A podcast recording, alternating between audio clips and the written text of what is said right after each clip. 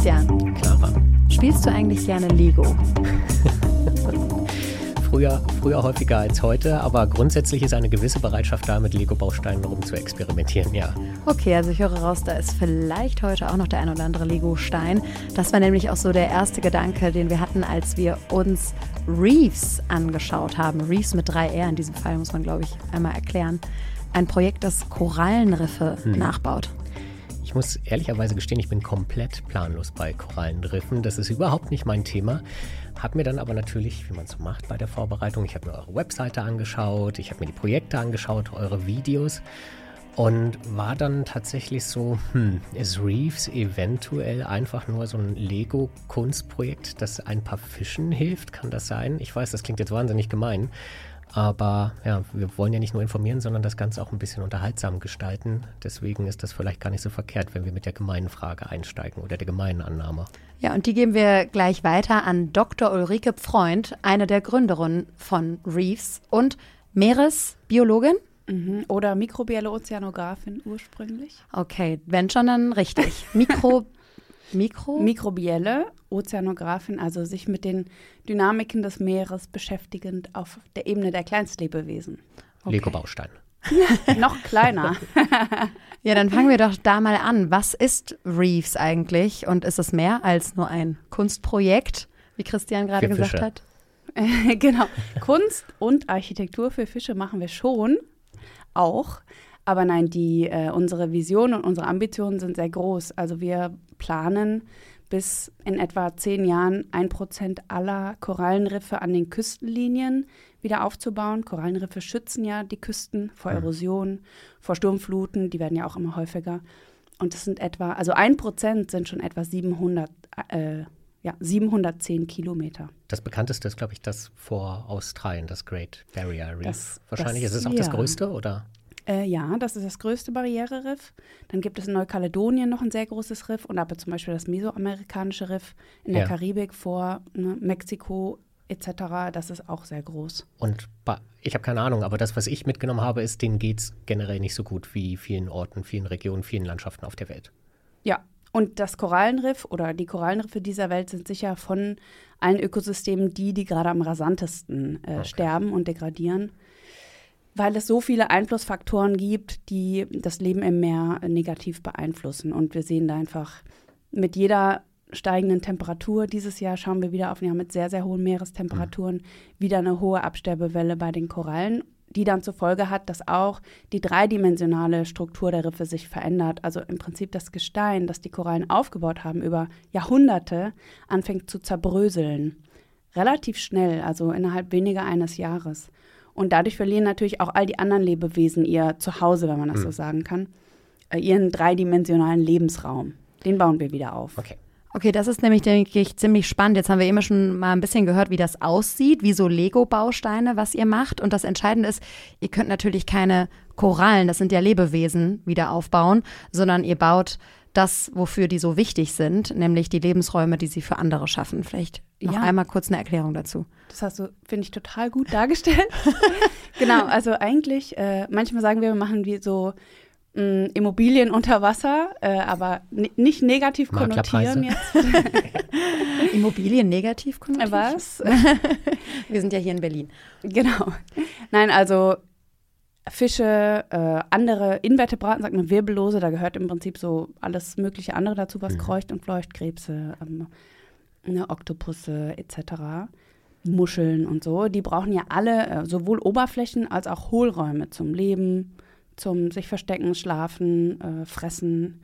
Und für die bauen wir den Lebensraum wieder auf. Und zusätzlich, Korallen, wie du sagst, sind Tiere. Auch Korallen brauchen neue Oberflächen, damit sich die Nachkommen der Korallen dort ansetzen können. Also du kannst dir vorstellen, zum Beispiel eine Steinwand oder ein Stein, ein Fels, würde sich prinzipiell eignen, dass eine Korallenlarve dort vorbeikommt, sich daran festmacht, festklebt und dann fängt die an, wirklich eine Koralle zu werden und zu wachsen. Geht erstmal sehr langsam. Aber wenn jetzt dieser Stein zu flach ist oder zu glatt oder so, dann kann die sich da nicht festhalten. Deshalb optimieren wir das System, was wir bauen, unsere Module, dahingehend, dass Korallen sich dort besonders gut festmachen hm. können. Mhm. Und geschützt sind auch gerade im ersten Jahr, wo sie noch sehr, sehr, sehr klein sind. Auch eine Form von Geoengineering. Bioengineering fast eher. Ah, Ja. nein, stimmt, weil es Fels ist quasi, den wir wieder aufbauen, ja. Jetzt sind wir hier Noch schon. die Oberflächen bearbeiten. Ja, die sind vor allem strukturiert. Also wir haben wirklich einen Fokus, wir, wir kommen wirklich vom Ökosystem. Unser Fokus von Anfang an war, dass wir gesagt haben, was brauchen wir, damit sich Biodiversität, die Artenvielfalt im Meer wirklich wohlfühlt und zwar alle möglichen Lebewesen wie zur gleichen Zeit wieder da reinkommen. Weil sobald wir eine Diversität haben an Leben, gibt es eine Resilienz. Ne, ist auch in einer Firma so. Diversität bedeutet immer Resilienz. Und äh, deshalb war der Fokus wirklich von Anfang an sehr komplex zu bauen auf allen Skalen. Also von der Millimeterskala bis zur Metaskala eine Komplexität reinzubringen in das, was wir bauen, weil das bedingt, dass sich Leben dort wohlfühlt. Und bevor wir da gleich nochmal ins Detail gehen, das ist ja auch ganz spannend, wie ihr das macht. Vielleicht warum? Warum ist das eigentlich so wichtig auch für den Menschen? Jetzt könnte man erstmal sagen, okay, schön, es gibt ein neues Zuhause für Fische. Das kann man einfach tun, weil man es schön findet, weil man es wichtig findet. Aber welche Kann man das Rolle. nicht auch im Aquarium machen? Also, ganz gemein. Genau.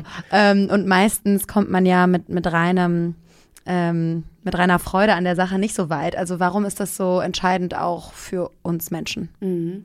Da gibt es tatsächlich viele Gründe. Also vielleicht erstmal der, den die meisten Menschen äh, schwieriger finden zu verstehen, der Wert der Biodiversität an sich. Das ist schwer zu errechnen. Der ist sehr schwer zu errechnen und äh, der ist aber auch ein bisschen schwer einfach überhaupt zu greifen. Der liegt aber darin, wenn man sich die Vergangenheit zum Beispiel äh, klar macht. Viele oder fast alle der Entwicklungen, die die Menschheit geschafft hat, zum Beispiel ähm, das Verfahren zur Düngemittelherstellung, ja, das wurde alles abgeschaut irgendwann mal von Bakterien in dem Fall. Ein chemischer Prozess, den wir dann, den wir finden und dann nachbilden. Also es gibt in der Biodiversität eine, der zugrunde liegt eine genetische äh, Vielfalt.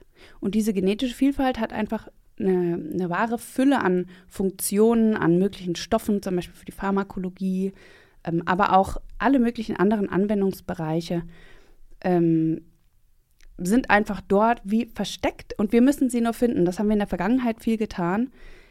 Und vieles davon könnten wir uns selber gar nicht erdenken. Also das ist so ein bisschen dieser Wert, ich habe das jetzt immer noch kompliziert dargestellt, Ich glaub, aber es gibt so ein egal. bisschen so dieses Phänomen, Ne? dass man von den Spinnen, man hätte gerne die Fähigkeit von Oder Spinnen. Spinnweben Ja, genau. herstellen zu können, so als Kleber oder Material. Oder auch wie, wie vielleicht Flügel funktionieren ne? oder Ja. äh, wie wir besonders Ja, gute Oder auch wichtige Medikamente, die schauen wir uns ja auch immer gerne oder Stoffe in der Kosmetik schauen wir uns ja auch mal ganz gerne aus der Natur von irgendwelchen anderen Ja, Lebewesen genau. ab. Phyto, irgendwas, steht überall drauf und so, ne? Genau. Und äh, das ist sicher ein Punkt. Und dann ist aber noch ein ganz großer Punkt wirklich der Küstenschutz, den ich anfangs kurz erwähnt hatte. Speziell Korallenriffe halt in allen tropischen Regionen, in denen die meisten Menschen an Küsten leben, äh, in, ne, also um den Äquator rum. Dort sind äh, diese Küstenabschnitte mehr denn je von Korallenriffen abhängig, um sie zu schützen, zum Beispiel vor Stranderosion, vor Küstenerosion, zum Beispiel auf der Insel San Andres. Ähm, die gehört zu Kolumbien, dort haben wir unser erstes Riff gebaut 2021. Da ist fast die gesamte Insel erodiert und da gibt es eine Ringstraße um die Insel drumherum und die wird fast weggefressen. Also die wissen dort gar nicht, was sie machen sollen. Das ist jetzt tatsächlich eine Straße für Autos. Ja, ja, oder? genau. Okay. Mhm. Also Infrastruktur an der Küste ist bedroht, dadurch sind einfach sehr große Werte auch bedroht, die Menschen geschaffen haben. Und wenn jetzt ein Hurricane irgendwo drüber rollt, kriegst du zusätzlich nochmal eine Sturmflut, also einen Anstieg des Meeresspiegels, teilweise um Meter. Äh, und den Meeresspiegelanstieg, äh, Meeresspiegelanstieg an sich kann man natürlich nicht verhindern durch so ein Riff, aber die Wucht, mit der der passiert und auf die Küste rollt, die kann man vermindern. Es ist ja, glaube ich, auch ein bisschen das, was in New York zum Teil zum Beispiel künstlich gebaut wird mit oder in den Niederlanden irgendwie die Sturmdämme oder wie auch immer Ja, man das so nennt. Oder, Wellenbrecher und, und Ja. solche Sachen. Genau. Und Wellenbrecher momentan äh, bestehen ja im Wesentlichen aus sehr, sehr massiven Betonblocks. Mhm. Immer eine Also super Idee. Beton-Tetraedern, immer ganz toll, ganz viel Material drin, das richtig energieintensiv auch hergestellt werden muss. Mhm. Und da lebt meistens nicht sehr viel. Weil zum einen kaum Hohlräume, weil die Dinger sind gefüllt. Ne? Mhm. Und glatter Beton. Und da setzt sich einfach nicht gern Leben dort drauf. Und wenn, sich, wenn das schon mal nicht passiert, dass die Oberflächen nicht besiedelt werden, dann passiert auch danach nicht viel. Und euers wäre dann die bessere Alternative zu solchen Sturmdämmen oder Mhm. wie darf ich das dann Beim- verstehen?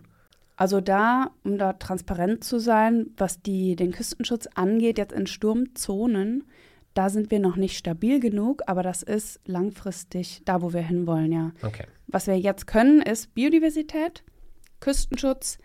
Mm, in der Wellenzone, in der Brechungszone können wir noch nicht. Was wir aber machen können, ist Strömungen umleiten. Also wenn es zum Beispiel eine Stranderosion gibt vor einem Hotel, Mhm. wo jährlich der Strand eigentlich wieder hergekarrt werden muss. Also der Sand wird ja oft gepumpt dann von woanders, um den Strand wieder herzustellen.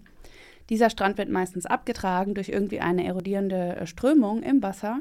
Und das können wir zum Beispiel umleiten. Da Mhm. können wir eine Simulation machen und dann so bauen, dass diese Strömung anders verläuft und der Sand dort nicht mehr abgetragen wird. Das ist prinzipiell möglich. Heißt das aber, ihr könntet das auch an Stellen tun, wo vorher kein Riff war? Das wäre dann ja doch auch wieder ein ganz schöner Eingriff. Also Strömung umleiten klingt für mich jetzt eher wieder nach, oh, sollten wir Menschen das tun? Geoengineering. Ja, genau. Oder Ja. Bioengineering. Weil dann taucht es ja irgendwo anders auf, im Zweifel. Genau, das stimmt. Also irgendwie, irgendwohin muss das Wasser ja, wenn es da lang strömt. Aber jetzt stell dir vor, ähm, meistens passiert ja so eine Erosion auch dadurch, dass zum Beispiel irgendwo der, ähm, die Einströmung von einem Fluss ins Meer begradigt wurde durch eine Hafenmauer oder so. Mhm. Äh, und dann Sand fehlt. So, das ist so ein typische, typisches Beispiel, wo man sieht, einfach dann erodiert oder dann fehlt einfach entlang der ganzen Küste oft der Sand, weil der normal durch den Fluss kommt. Jetzt bei Riffen ist es ein bisschen anders, aber da kann es sein, dass man zum Beispiel im Barriereriff, also das Riff, das normalerweise die Küste schützt, zum Beispiel ein Loch hat, weil es kaputt gegangen ist und dann viel stärkere Strömungen reinkommen in die Lagune von außen und die dann erodierend wirken. Also die waren vorher wie auch nicht da. Mhm. Verstehst du, wie ich meine? Also klar, irgendwie interagiert man immer und beeinflusst man dann immer etwas. Ähm, aber da müssen wir mit leben, glaube ich. Und wenn da, wenn ansonsten die Alternative ist, mit Mhm. Riesenstaubsaugern irgendwie Sand vom Meeresgrund hochzupumpen an den Strand. Kann man sich überlegen, was besser ist. Ja. Was, das, das sehe ich, den Punkt. Und das heißt, ihr könnt Riffe, die in Teilen kaputt gegangen sind, ähm, reparieren oder auch komplette neue aufbauen. Genau, genau. Und ähm, wir machen das natürlich nur dort, wo es auch Riffe geben sollte. Mhm. Also tatsächlich, um da auf deine Frage vorher, wir würden jetzt nicht irgendwie an einem Ort, wo eigentlich ein Kelbwald sein sollte, jetzt einen Riff bauen Mhm. äh, und versuchen da Korallen hinzubekommen. Es geht auch klimatisch meistens gar nicht, ähm, sondern eher in Regionen, wo zum Beispiel auch die lokale Community sagt, hier sollte ein Riff sein, wir sind vom Fischfang abhängig, unser Riff ist kaputt, ähm, kann man das wieder aufbauen. Dann würden wir das machen und auch langfristig begleiten, beziehungsweise wir involvieren die Communities vor Ort dann auch immer so, dass das langfristig äh, eine bessere Chance hat, dass es auch bleibt. Aber da war schon eins da. Also es ist jetzt nicht so, Genau. dass Communities zu euch hinkommen und sagen, wir hatten hier zwar keinen Riff, wir hätten aber gerne eines, damit wir Fischfang betreiben können. Nee, nee, nee. Okay. Nee, nee. Also im Prinzip kann man auch, wir machen ja, ne, eigentlich bauen wir ja nur Fels. also ist 3D-gedruckter Mhm. Ton, ne, also Ja. ein er eine Erde im Prinzip gebrannte. Mm, Das kann man im Prinzip, also wir haben auch Anfragen aus dem Mittelmeer zum Beispiel gehabt. Das kann man dort auch bauen, dann wächst da halt andere Sachen drauf, keine Ja. Korallen. Mhm. Äh, Fische werden sich dort auch wohlfühlen. Vielleicht ähm, kann man auch Seegras damit schützen. Wir haben einfach im Mittelmeer bisher ein bisschen weniger Expertise und ein bisschen weniger Erfahrung, was da drumherum passiert. Aber ihr wärt schon bereit, das auch im Mittelmeer zu tun? Weil Ja. dann ist es ja tatsächlich, wenn es das gar nicht gab, schon. Mm, Aber auch im Mittelmeer gibt es, gab es Hartsubstrate und zum Beispiel auch in der Nordsee gab es Hartsubstrate irgendwann mal, die durch äh, Bottom Trawling einfach abgerissen Mhm. wurden. Bottom Also Drawling ist, wenn äh, Schleppnetze. Schleppnetze, über Ja. den Boden gezogen werden. Mhm. Und immer der Verlust von Hartsubstrat, das ist jetzt so ein bisschen so ein Scientific Term, aber das Ja. ist Ja, immer das Schönes Wort. Schlimme. ja.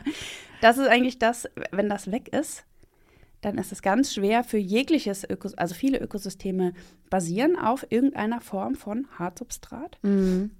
Und wenn das weg ist, ist es ganz schwer, dass sich irgendetwas dort wieder etabliert. Es ist wie wenn man jetzt quasi ein Haus ganz platt macht und äh, da nur noch Geröll auf dem Boden liegt.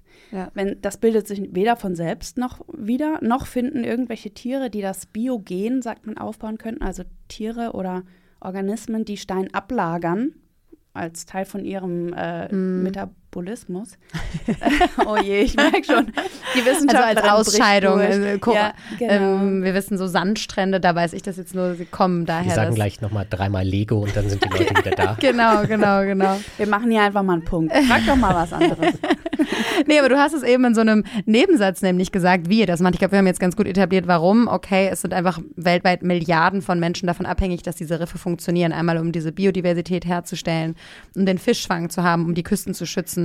Das erschließt sich mir. Es ist ja vielleicht auch nicht verkehrt, wenn die Fische und Korallen tatsächlich einen Lebensraum hätten. Ja, unabhängig davon, dass es einfach nett ja. wäre, den Fischen einen Lebensraum ähm, zu geben, ist es auch für uns ziemlich relevant. Und jetzt hast du in einem Nebensatz gesagt, dass ihr das mit 3D-Druckern äh, irgendwie baut aus mhm. Ton. Das klang jetzt alles so easy. Aber was genau steht dahinter? Es gibt ein äh, Verfahren, das ist ein Lehm-3D-Druck.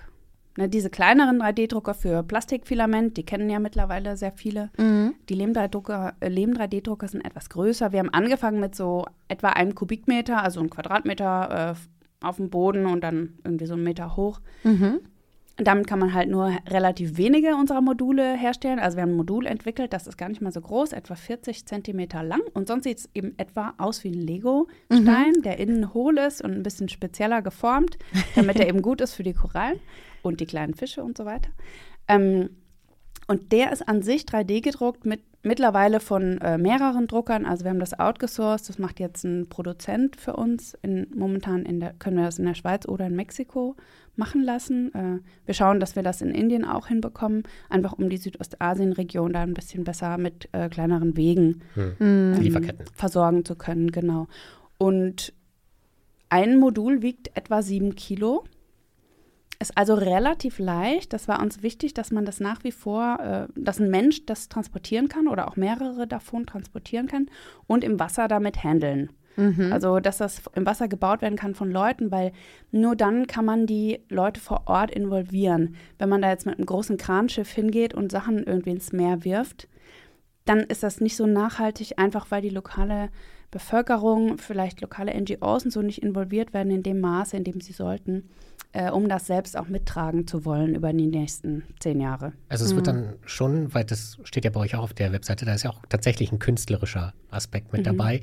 Es geht dann schon so ein bisschen darum, dass man auch eine schöne Immobilie entwirft. Ja, genau. Das hilft zum Beispiel natürlich für Stell dir vor, Hotelketten oder Ressorts, die selbst ähm, entweder hm, was wieder gut machen wollen, ein bisschen, weil ja gebaut wurde. Viele Regierungen ähm, möchten das auch mhm. oder setzen das voraus. Mhm. Aber auch für Gäste. Also im, im Sustainable Tourism, im Tourismus ist es natürlich wirklich ein extra Benefit, dass es auch schön aussieht. Wir haben dafür auch einen Architekturpreis gewonnen und so. Das hilft. Ähm, also dass Taucher, wenn sie dann ja. da zum Beispiel tauchen oder schnorcheln gehen, da mhm. was zu sehen haben. Oder auch Bilder, die du dann zeigst, Videos, die du zeigst, davon einfach auch ästhetisch ansprechend sind. Darüber können wir halt auch viel besser Awareness ähm, hm. Bewusstsein. Diese, genau, das Bewusstsein erhöhen. Aufmerksamkeit. Auch, ja. ja. Ähm, das, dafür hilft die Kunst. Und meine eine Mitgründerin, wir sind ja zu viert, vier Mitgründerinnen, und Marie ist Künstlerin. Und äh, bei ihr ist dieser Aspekt natürlich sehr wichtig. Sie macht auch viel bei uns in der Kommunikation. Wir machen zum Beispiel auch Ausstellungen. Wir hatten letztes Jahr, glaube ich, fünf internationale Ausstellungen. Und das ist natürlich, wenn dann in einem Designmuseum über Korallen gesprochen wird, ist es halt toll. Mhm. Und das ja, ist es für unseren Zweck, für das, was wir erreichen wollen, auch essentiell, dass immer mehr Menschen irgendwie sich auch dafür einsetzen, zusätzlich zu dem reinen Wiederaufbauen ja. der Riffe. Und mhm. entwerft ihr denn tatsächlich für die, du hast vorhin die Insel vor Kolumbien mhm. erwähnt. San Andres. Und geht ihr dann tatsächlich mit so einem Bauplan dorthin und hier kommen drei Steine hin, hier ja, kommen ja. zwei und hier wird eine Gartenlandschaft angelegt und oder? Genau, also dort das war ja unser erstes Riff. Ähm, das nächste planen wir schon wieder ein bisschen anders, aber das war eigentlich lustig. Da haben wir mit kleinen Prototypen haben wir entworfen, die Form, hm. also das Gesamtdesign. Im Büro sozusagen. Im Büro so. Mhm. Dann haben wir uns irgendwie Modellbau auch immer beliebt bei unseren Hörern. Dann haben wir uns ganz, ganz low-tech irgendwie auf den Tisch mit zwei Stühlen irgendwie das Handy in so einer selbstgebauten Aufhängung da drüber gehängt und haben immer ein Foto gemacht und dann eine ähm, eine Reihe Steine runtergenommen, wieder ein Foto gemacht, sodass wir quasi mhm. pro Reihe mhm. das auftrennen konnten.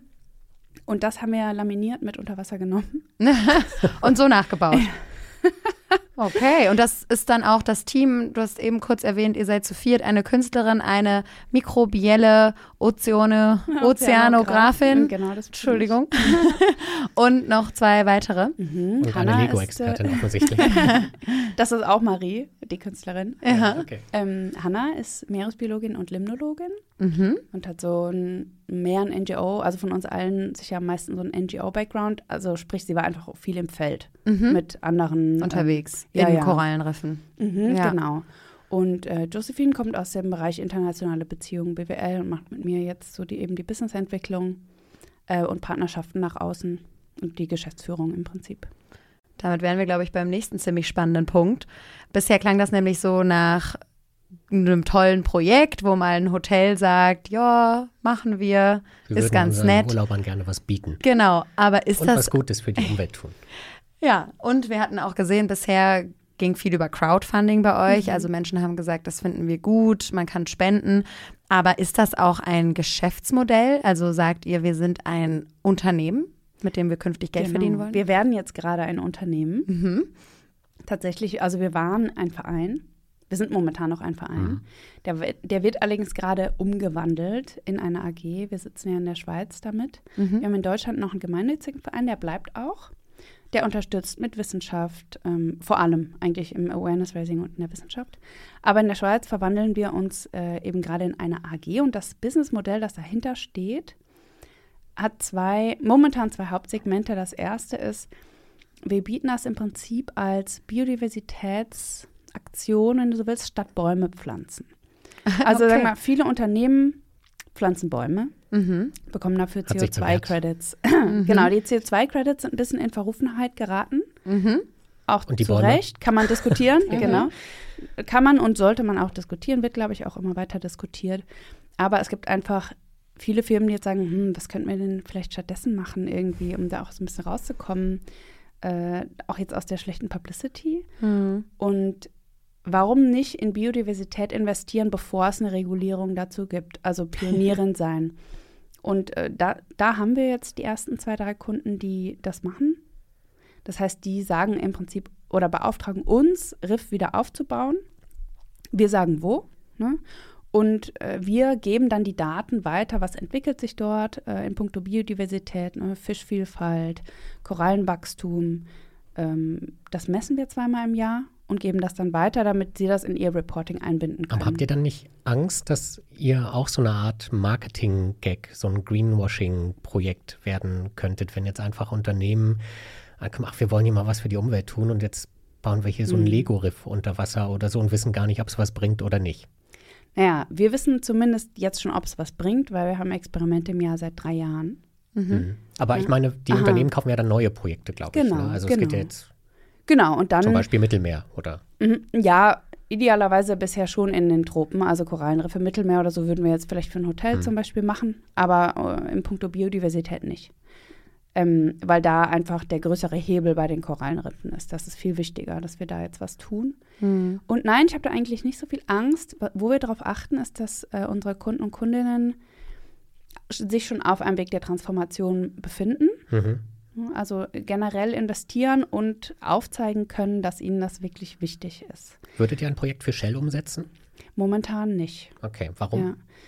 Ja, ja weil. Weil sie verändern sich ja. Sie wollen ja das Transformation stimmt, genau, auch schaffen. Genau, und wir haben darüber auch schon diskutiert. Und das ist wirklich so ein Beispiel. Gab es schon eine Anfrage?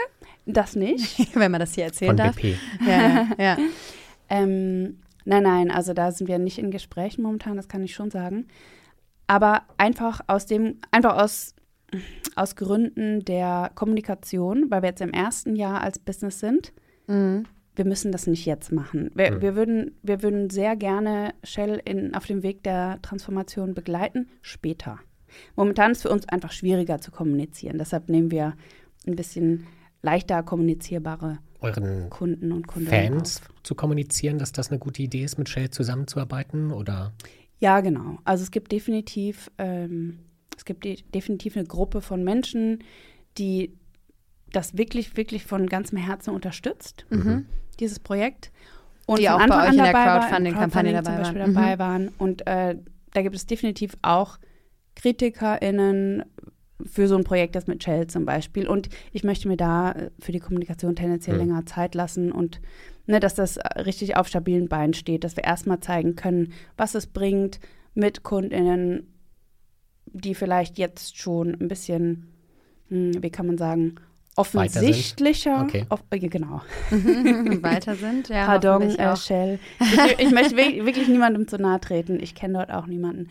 Ähm, aber es geht momentan natürlich auch über persönliche Referrals, also Menschen, die schon mit uns zusammengearbeitet haben, das weitergeben Mhm. und sagen, hey, das hat uns gut getan. Es gibt einen großen Bereich im Employee Engagement oder Talent Retention, also wie können wir jetzt Wir müssen, glaube ich, nochmal ganz kurz die Begriffe. also wie können wir in dieser Zeit, in der ähm,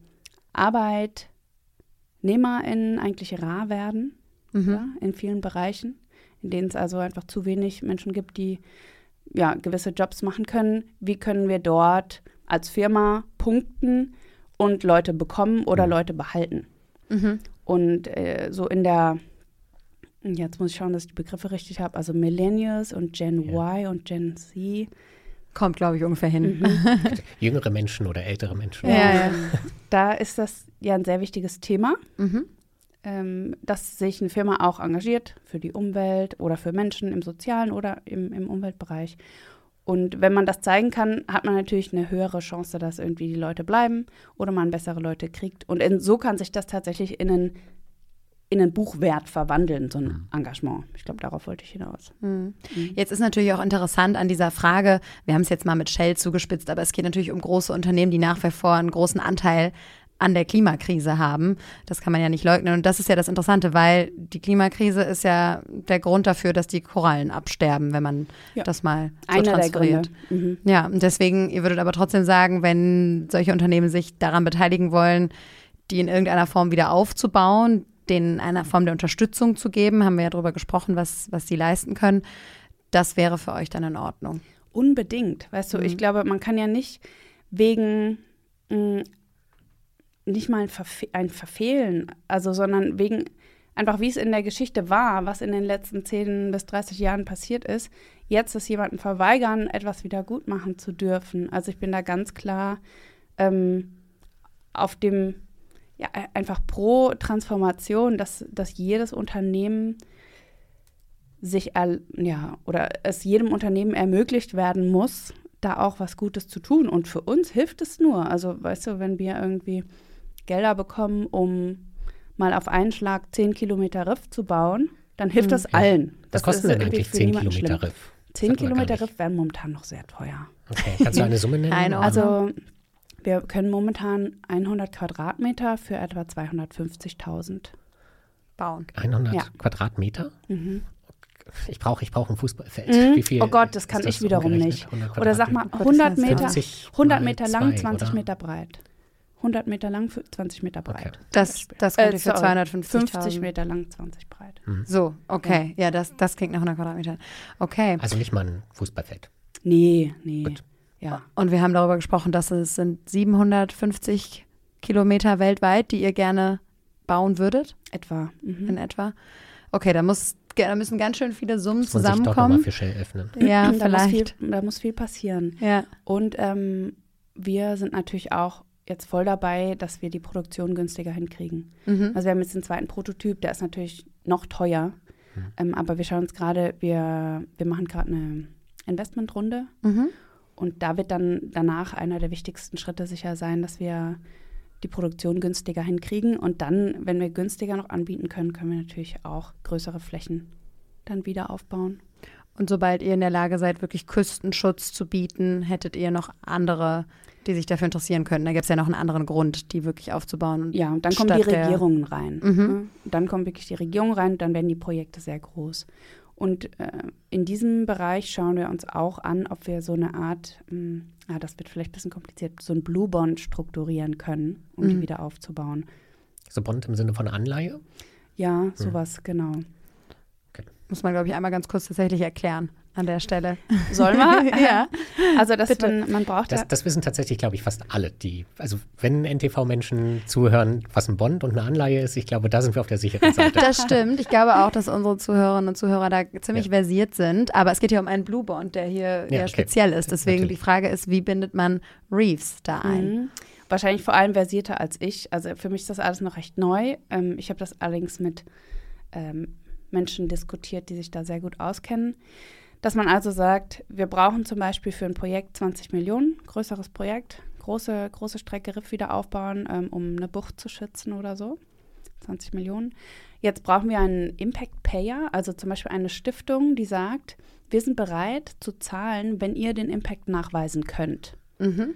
Den zum Erfolg. Beispiel, genau, den Erfolg zum Beispiel in mehreren Schritten. Ähm, der erste Erfolg ist, dass Riff steht, der zweite ist, die Fisch, ähm, Anzahl oder die Anzahl der Fische hat sich um so und so viel erhöht äh, oder die Vielfalt aller Lebewesen hat sich erhöht. Also Stiftungen, die prinzipiell an diesem Erfolg interessiert sind, dafür auch zahlen. Dann sagen wir, diese Stiftungen, die müssen jetzt äh, das zahlen plus 5 Prozent, haben allerdings weniger Risiko, weil sie zahlen ja erst, wenn der Erfolg auch nachweisbar ist. Mhm. Jetzt geben wir quasi eine Anleihe aus, ähm, gestückelt, diese 20 Millionen gestückelt und die kann man im Prinzip jedem anbieten. Mhm könnten Banken zum Beispiel natürlich anbieten als äh, dunkelgrüne Investmentmöglichkeit. Dunkelgrün finde ich sehr gut. Ja. Ich habe eben gehört, dass das teilweise schwierig ist, dass KundInnen das möchten, aber mhm. es gibt kaum welche. Ja. Äh, das können anbieten mit zum Beispiel 5% Rendite im Jahr. Und äh, dadurch gibt es wirklich eben natürlich mhm. was zurück, ein Return für die anfänglichen Investoren, die diese Anleihe zeichnen oder diesen Bond. Wir können sofort anfangen mit dem Wiederaufbau und die Stiftung springt ein, um dann tatsächlich diese Menschen auch auszubezahlen. Dann gibt es vielleicht noch eine Versicherungskomponente, um mögliche Ausfälle zu decken. Hm. Und natürlich ein Aufschlag, weil ihr müsst ja dann die Menschen bezahlen, damit sie euch helfen, dieses Riff zu bauen. Und ihr müsst ja auch irgendetwas verdienen. Also das wäre in diesen, sagen wir, 20 Millionen alles ja. budgetiert, natürlich okay. über zehn mhm. Jahre. Das war wirklich ein spannender Ausflug noch in die Finanzierungsmöglichkeiten von solchen Projekten. Jetzt nochmal die Frage, du hattest äh, erwähnt, ihr wisst schon, dass es funktioniert. Ihr habt ja schon Riffe gebaut. Wie, wie gut hat es da funktioniert? Also woran misst ihr, dass es funktioniert habt? Habt ihr euch genau angeschaut, wie viele Fische wieder da sind? Ähm, wart ihr viel tauchen? Die Straße steht noch. ja. Wir versuchen, ähm, so wenig zu tauchen wie möglich. Warum? Wegen den natürlich den CO2-Emissionen der mhm. Flüge. Mhm. Ähm, also wir, in, wir haben zwei sehr wichtige Experimente, wegweisende für uns. Das eine ist auf den Malediven, da haben wir zum ersten Mal das Material getestet, Ende 2019. Mhm. Und diesen Oberflächenstrukturen. Mhm. Diesen, diesen Tonmix, der hat eine gewisse Porosität, also ne, ja, Porosität gibt es kein mhm. anderes Wort für, äh, die in von der wir die Hypothese hatten, dass sie besonders gut funktioniert für Korallen, mhm sich ranzusetzen und dann auch zu wachsen. Und dort haben wir gemessen, wie viele neue Korallen bekommen wir pro Fläche mhm. und wie viele von denen überleben. Und da haben wir zum einen mehr Korallen pro Fläche als in Vergleichsstudien, einfach in der wissenschaftlichen Literatur in der Vergangenheit, für die Malediven zum Beispiel, ähm, gezeigt wurden. Also dort für uns ein sehr positives Ergebnis. Und wir haben da eine ganz hohe Überlebensrate gehabt von, äh, ich glaube, 91 Prozent die überlebt, die nach 15 Monaten da waren und dann nach drei Jahren immer noch da waren. Okay. Und die sind jetzt mittlerweile so fußballgroß. Ist richtig geil. Nach so, drei Jahren. Okay, mhm. man kann die richtig beim Aufwachsen dann beobachten. Mhm. Und halt von nichts. Ne? Das ist vielleicht deutlich, viele kennen ja so Coral Gardening. Mhm. Da bricht man Fragmente von Korallen ab und pflanzt die ähm, entweder in so einer Korallenkindergarten, in so einer Nursery oder pflanzt die direkt wieder auf ähm, toten Riffstein, wenn da noch welcher ist. Und die wachsen natürlich immer ganz schnell, aber die haben keine so hohe genetische Vielfalt, weil es eben Stecklinge sind, wenn man so will. Mhm. Und das nicht aus der sexuellen Fortpflanzung der Korallen kommt, also aus Korallenlarven. Und bei uns war wirklich am Anfang nichts. Wir haben das reingestellt, nichts gemacht, es war auch Covid, keiner konnte hin. Ah, sehr gut. Das, mhm. ja, das, war gut. das war dann wahrscheinlich ganz da gut. Da wurde nichts geputzt, mhm. da wurde nichts einfach nicht angefasst für drei Jahre und von nichts jetzt auch Fußball groß. Fantastisch. Das, also, das hat uns so gefreut. Auch so das ist, weil da Larven dann tatsächlich aus von Korallen in der Umgebung. Genau. Das hat also gut funktioniert. Diese, diese Oberflächen funktionieren einfach gut. Die Larven haben sich da mhm. angesetzt mhm. und sind da gewachsen. Genau, das Material mochten sie wohl.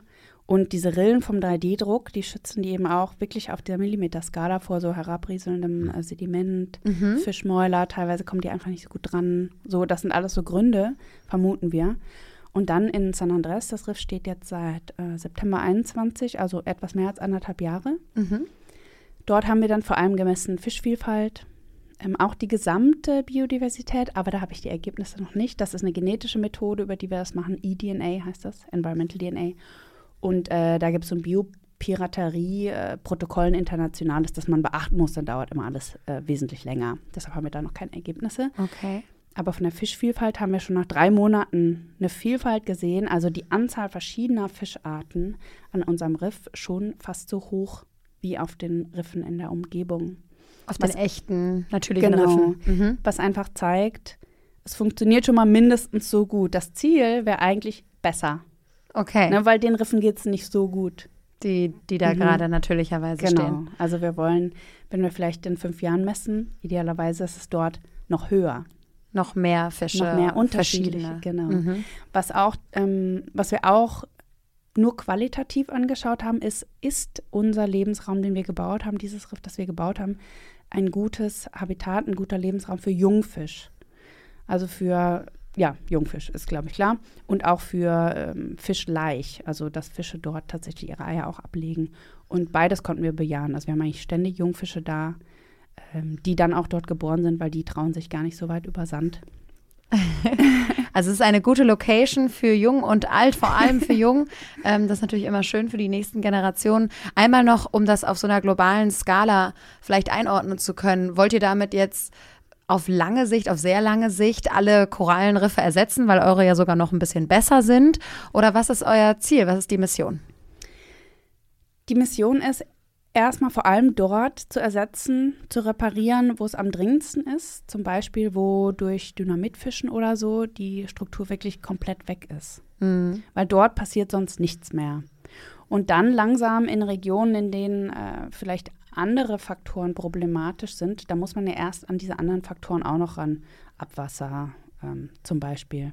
Eine Bucht, die einfach viel zu heiß ist, weil sie sehr flach ist und total überhitzt. Da muss man noch ein bisschen spielen mit anderen ähm, Möglichkeiten, zum Beispiel sehr resistente Korallen aktiv dahin zu bringen und so. Aber die Mission wirklich, ja, sehr viel von diesem Lebensraum wieder aufzubauen, äh, mit den 710 Kilometern als Ziel. Ist schon ein sehr großes Ziel. Da müssen wir schon äh, etwa verdreifachen jedes Jahr für eine ganze Weile. Von der Geschwindigkeit, die im Moment Genau. So schaffen ein paar. Lego-Bausteine. Mhm. Ja, und jeder, der äh, ne, diese, dieses kennt mit dem, mit dem Schachbrett und den Reiskörnern, weiß, dass Verdoppeln oder Verdreifachen über einen langen Zeitraum irgendwann ziemlich viel wird. Mhm. Ähm, aber man muss ja irgendwie so denken, du brauchst das große Ziel und dann fängst du irgendwo an. Und ich glaube, alles Weitere, ähm, wenn man da richtig dabei ist, das ergibt sich dann. Und wer weiß, vielleicht ändert sich in fünf Jahren noch mal ein bisschen die Herangehensweise oder zwischendurch. Und es gibt noch mal einen Sprung in der Kapazität, äh, die, wir, die wir aufbauen können. Aber erstmal ja, ein Problem, das wir nicht angesprochen haben, ist ja auch die Versauerung der Meere. Mhm. Und äh, diese saureren, Meer, dieses saurere Durch Meerwasser, Abwässer, durch, durch den steigenden CO2. CO2-Gehalt. Ja, Mhm. vor allem dadurch eigentlich. Okay. Und dieser niedrigere pH-Wert, äh, dieses Wasser greift die jetzigen Riffe an.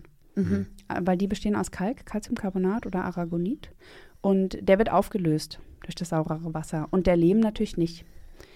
Das heißt, wenn man jetzt auf lange Sicht denkt und es wird immer saurer, dann würde zumindest die Struktur, die wir wieder aufbauen, nicht sich dadurch auch auflösen. Selbst wenn lebende Korallen auch mal absterben, weil es ihnen zu heiß ist, Okay. bleibt die Struktur da. Das ist, glaube ich, ganz wichtig. Ja, das ist wirklich spannend, weil wir ja sonst immer hören, gerade bei dem Thema Biodiversität, Klimakrise, Biodiversitätskrise hängt ja wirklich unmittelbar, unmittelbar miteinander zusammen, dass wenn die einmal weg ist, dass man die nicht mehr zurückbekommt. Und das ist ja offenbar eine gute Möglichkeit, zumindest in Teilen die Biodiversität zu erhalten, trotz, obwohl eine Struktur wegbricht Mhm. und wegstirbt. Man muss natürlich einfach beachten, dass man das weg, es darf einfach nicht alles weg sein. Deshalb müssen wir jetzt ganz schnell anfangen. Weil wenn alles weg ist, gibt es auch keine Fischlarven mehr, keine Korallenlarven mehr, also nichts, was die neue Struktur besiedeln kann. Mhm. Und jetzt gibt es hier und da noch ein gesundes Riff oder ein halbwegs gesundes Riff. dann kann man schauen, dass man wie so Stepping Stones baut. Also in der Nähe der Gesunden anfängt, dass das Leben das besiedeln kann, weil es nah genug dran ist. Dann das nächste. Sich ausbreitet. Mhm. Ja. Und vielleicht gar nicht alles auf einmal baut, sondern immer von den noch gesunden Riffen aus neue Lebensräume schafft und so die gesunden Riffe wieder miteinander verbindet, sodass auch zwischen jetzt vielleicht weit entfernten gesunden Gegenden das Leben sich wieder austauschen kann. Und das bringt dann wieder die Resilienz, weil die sich natürlich auch genetisch austauschen, also im Prinzip sich fortpflanzen. Verschiedene Fische aus diesen Patches und so.